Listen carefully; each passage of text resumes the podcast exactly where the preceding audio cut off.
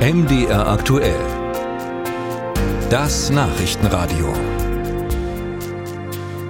Das ARD Mittagsmagazin ist ein fester Anker im Medienalltag vieler TV-Nutzer. Millionen schalten da werktags ein, um sich über die Themen des Tages und neue Trends zu informieren, dazu Reportagen, Service, Promis.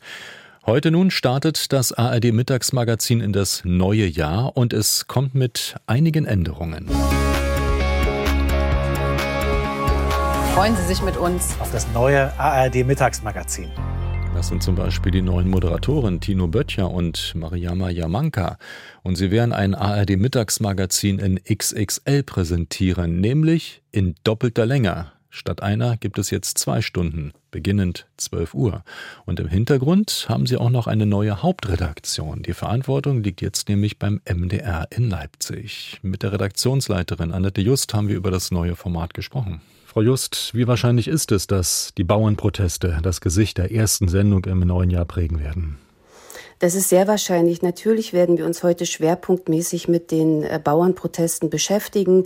Wir sind bei den Landwirtschaftsprotesten in Mecklenburg-Vorpommern und werden uns von einem Landwirt zum Beispiel auch ähm, erzählen lassen, was es für ihn heißt, wenn die Agrarsubventionen gekürzt oder abgeschafft werden.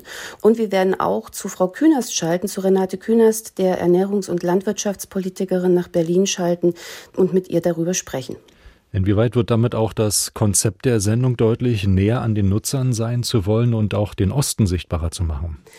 Wir zeigen ostdeutsche Perspektiven und das gelingt uns, indem wir ähm, aus Mitteldeutschland, aus Leipzig ähm, produzieren werden und dann natürlich den Blick auch auf Ostdeutschland haben. Und wir wollen aber auch, und das ist jetzt das Neue, wir wollen auch auf die großen Themen im Kleinen schauen. Dazu gibt's im Anschluss an die Nachrichtenaktualität unser Schaufenster der Region in Mima Leben, wie die Rubrik künftig heißen wird. Und dort liegen ganz exzellente regionale Inhalte, die mal die Aktualität vertiefen, aber auch mal ein relevantes anderes Thema aufgreifen.